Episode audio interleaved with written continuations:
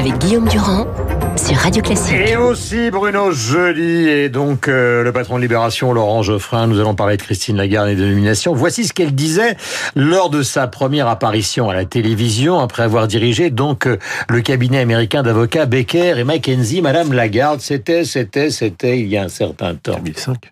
Je crois que c'est un monde dans lequel les compétences priment sur euh, les a priori. Et si les gens sont à la mesure des défis qui leur sont posés sur le plan professionnel, ces principes de fonctionnement sont en train de disparaître. Je crois qu'on parle d'un vieux monde. Le monde de demain, je l'espère, fera fi de ces principes de machisme. Voilà, donc euh, des propos évidemment au regard de ce qui se passe aujourd'hui assez prophétiques. À l'époque, elle avait 43 ans, elle dirigeait un groupe de 2400 avocats répartis dans 35 bureaux et 60 pays. Puis voici, des années après, donc Madame Lagarde quittant l'Assemblée nationale après sa nomination à la tête du FMI. Entre-temps, elle a été ministre de l'économie. Nous étions le 29 juin 2011. Je voudrais tout simplement partager avec tous nos concitoyens, avec les Français, la fierté qui est la mienne, la fierté de toutes les femmes aussi à travers moi, de prendre une fonction importante. Et je voudrais simplement vous dire qu'ici, pour moi, bat le cœur de la République et que le mien bat pour vous. Voilà, ovation donc euh, à l'Assemblée nationale, l'une des femmes les plus puissantes du monde. Alors, tous les journaux sont unanimes à considérer, je déteste ce mot, que ce casting, euh, ces désignations, donc qui doivent être ratifiées par le Parlement le 15 juillet prochain, euh, sont remarquables. Est-ce que vous pensez effectivement, euh, mon cher Laurent Geoffrin, avec le croissant qui vous caractérise devant vous, que nous vivons une, une journée historique d'un point de vue symbole penser. Le, oui, c'est vrai, non, il n'y a pas de doute. Il faut, faut pas euh, bouder son plaisir, si je peux dire. C'est un- une avancée pour la cause des femmes. On, les- on nomme deux femmes à des postes essentiels Mm. dans l'Union européenne. Tout, tout le monde le dit, mais tout le monde le dit parce que c'est une évidence. Mm. C'est- une bonne chose. Alors je- après, on peut faire des commentaires sur les conditions de la nomination, pourquoi, comment, mais faut d'abord saluer la, la chose. Le symbole et j'allais dire la compétence, parce que l'une est ministre de la Défense. euh, Vous savez, François Giraud disait le jour où les femmes sont égales, ça voudra dire qu'on pourra en nommer une qui, est incompétente. Mm. Donc c'est- c'est pas. Non, mais là, c'est exactement Mais là, c'est le contraire. Donc elles sont, euh, elles ont une a été ministre de la expérience. Défense Oui, depuis oui, il y a 2005. aucun- il y a aucune et question. Bien Lagarde, sûr. on vient de rappeler les postes qu'elle a. Bien sûr, bah, elle était au FMI, elle peut être à la Banque centrale. C'est, c'est- ils traitent des mêmes questions. hein. Est-ce que vous considérez, Bruno, qu'il y a un côté historique dans cette décision, avant que nous parlions effectivement de la manière dont tout ça a été obtenu? Absolument, hein, puisque c'est la première fois que des femmes sont euh, accèdent à ces postes. Mm. Présidence de la Commission euh, de Bruxelles, c'était jusqu'à présent que des hommes. Mm. Et là, donc, c'est une Allemande, euh, ancienne ministre de la Défense jusqu'à hier. Et puis euh, Christine Lagarde, qui elle ne- Mm. n'est pas soumise à, à- au vote Ah, du Parlement, absolument. elle est désignée pour huit ans à la tête de la Banque centrale européenne. Et c'est quand même une, une carrière incroyable. C'est quelqu'un qui n'a jamais rien demandé qui a- et qui a toujours hérité des postes parce qu'elle s'est imposée euh, visiblement naturellement entre le moment où euh, Dominique de Villepin lui téléphone pour devenir secrétaire d'État euh, au commerce euh, en 2005 et, euh, et finalement sortant du chapeau hier. Peut-être plus d'ailleurs parce qu'elle est proche d'Angela Merkel que d'être le choix initial de, de- d'Emmanuel Macron sur ce poste de responsable de la Banque centrale euh, Alors- européenne, mais à l'arrivée, elle est saluée par tout le monde et c'est plutôt euh, euh, juste parce que elle a plutôt réussi dans les postes où elle est. Voilà, Joseph Borrell va s'occuper de la diplomatie des ministres des Affaires étrangères de Pedro Sanchez en Espagne, et puis Charles Michel, donc Premier ministre belge, donc euh, lui devient président du Conseil, il a 43 ans, il a l'air d'être un peu plus vieux quand on regarde sur les photos, mais enfin bon, c'est Elle était ministre à vie. 25 ans, Guillaume. Oui, et son père était déjà ministre des Affaires étrangères, ce qui prouve, je le disais tout à l'heure, que Pierre Bourdieu a parfois un peu tort, euh, puisqu'il arrive que les héritiers euh, continuent à prospérer. Euh, question à tous les deux, on a l'impression quand même que et qu'Emmanuel Macron est une sorte de funambule, c'est-à-dire les élections européennes, une candidate absolument pathétique, il finit par s'en sortir. Là, on avait annoncé Timmermans et puis Manfred Weber, et ça semblait patiner, patiner. Finalement, on a fini par obtenir, en grande partie avec l'aide de Madame Merkel, ce qu'il souhaitait, même si c'est pas entièrement réformé.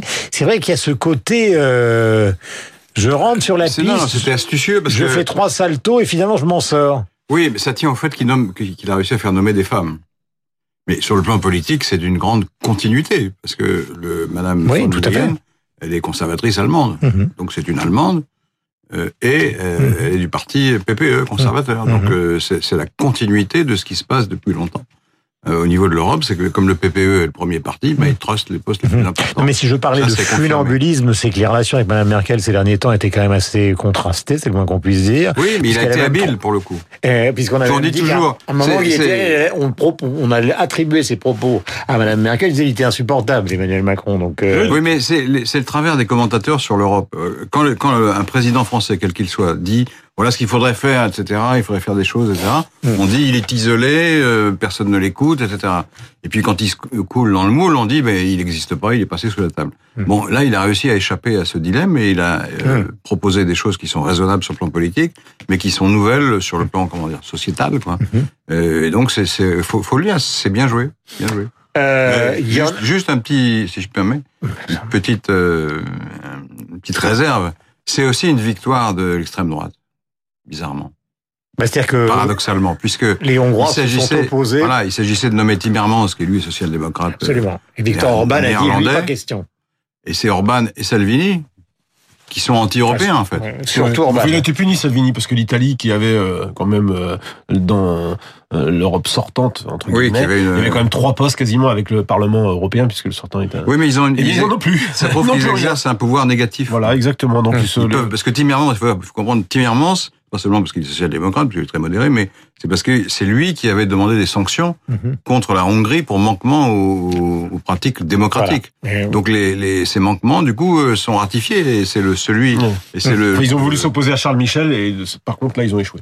Euh, question à tous les deux de politique intérieure. Euh, Madame Lagarde va se retrouver face aux insoumis au Rassemblement national qui n'arrêtent pas de critiquer la politique de la BCE, voire même qu'à un moment se voulait la suppression de la BCE, etc. mis, euh, Là, ça va être ouais. compliqué parce que Madame Lagarde est quand même très crédible et ça va pas être simple pour les insoumis et pour le Rassemblement national de vouloir. euh, Non, mais la, critique de la BCE avait quand même baissé parce que la BCE, elle, elle- et les taux sont pratiquement négatifs. Donc, si vous voulez, euh, d'un point de vue de Non, mais c'était du point de vue symbolique, vous le savez. Ce qu'ils voulaient, c'est rattraper, ra- retrouver une Banque de France. euh, Ah c'est oui, oui, c'est ça, sont- et il faut il faut dissoudre l'Union européenne pour faire ça. D'un côté, il y a l'Assemblée nationale qui, euh, il y a pas si longtemps, et même encore pour beaucoup, euh, était contre carrément euh, l'euro. Mm.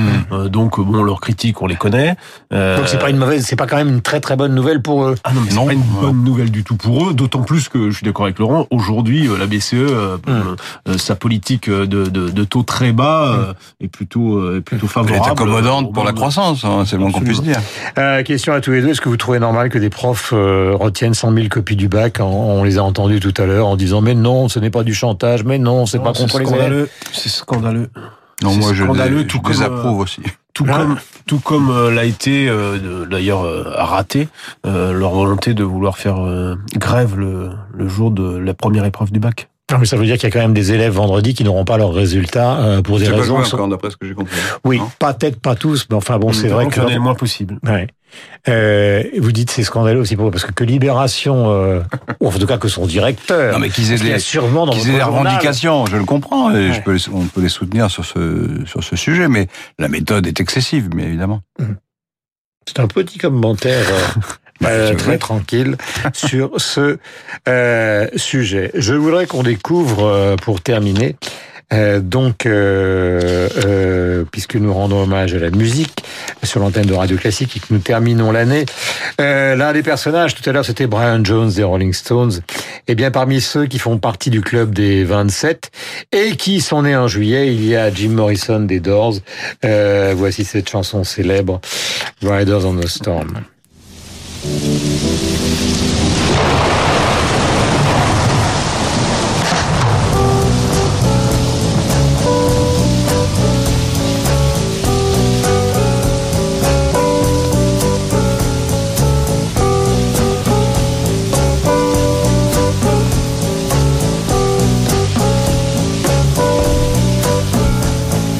Riders on the storm.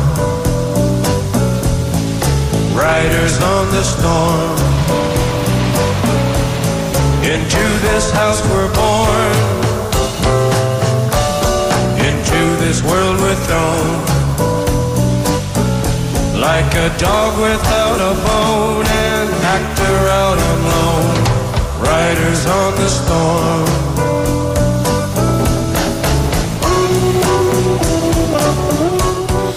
Jim Morrison qui est mort euh, le 3 juillet 1971 à Paris. N'était plus du tout physiquement ce, ce type magnifique, euh, inspiré évidemment par les poètes français. Ça, C'est une des raisons pour lesquelles il est venu donc euh, s'installer en France, ne supportant plus le star system et malheureusement drogué jusqu'à la moelle.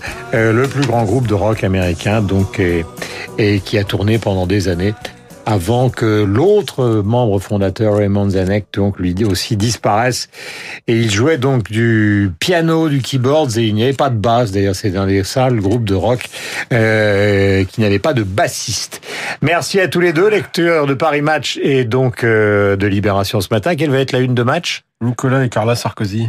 L'occasion de la Passion. de leur livre. Et Ouais. ouais, j'ai passé euh, la journée de lundi avec euh, Nicolas Sarkozy. et, Donc et donc voilà, il ne reviendra jamais Il reviendra jamais. Il a une formule qui est assez étonnante parce que je faisais commenter le sondage du, du JDD. Il dit euh, les Français veulent que je reste dans la pièce. Hmm. Vous avez Bah, C'est sa réponse. Donc ça veut dire que même s'ils pensent que les Français ne veulent pas qu'il soit à la tête du parti, bah, ils, veulent qu'il reste dans la pièce. On sait jamais. C'est comme ça un ancien président, non? Voilà, c'est une phrase du général de Gaulle. Il y a toujours un moment où il faut se mettre en accord avec ses arrière-pensées. Il est 8h55 minutes. Merci Bruno, Laurent. Euh, nous nous retrouvons bientôt, euh, c'est-à-dire à la rentrée.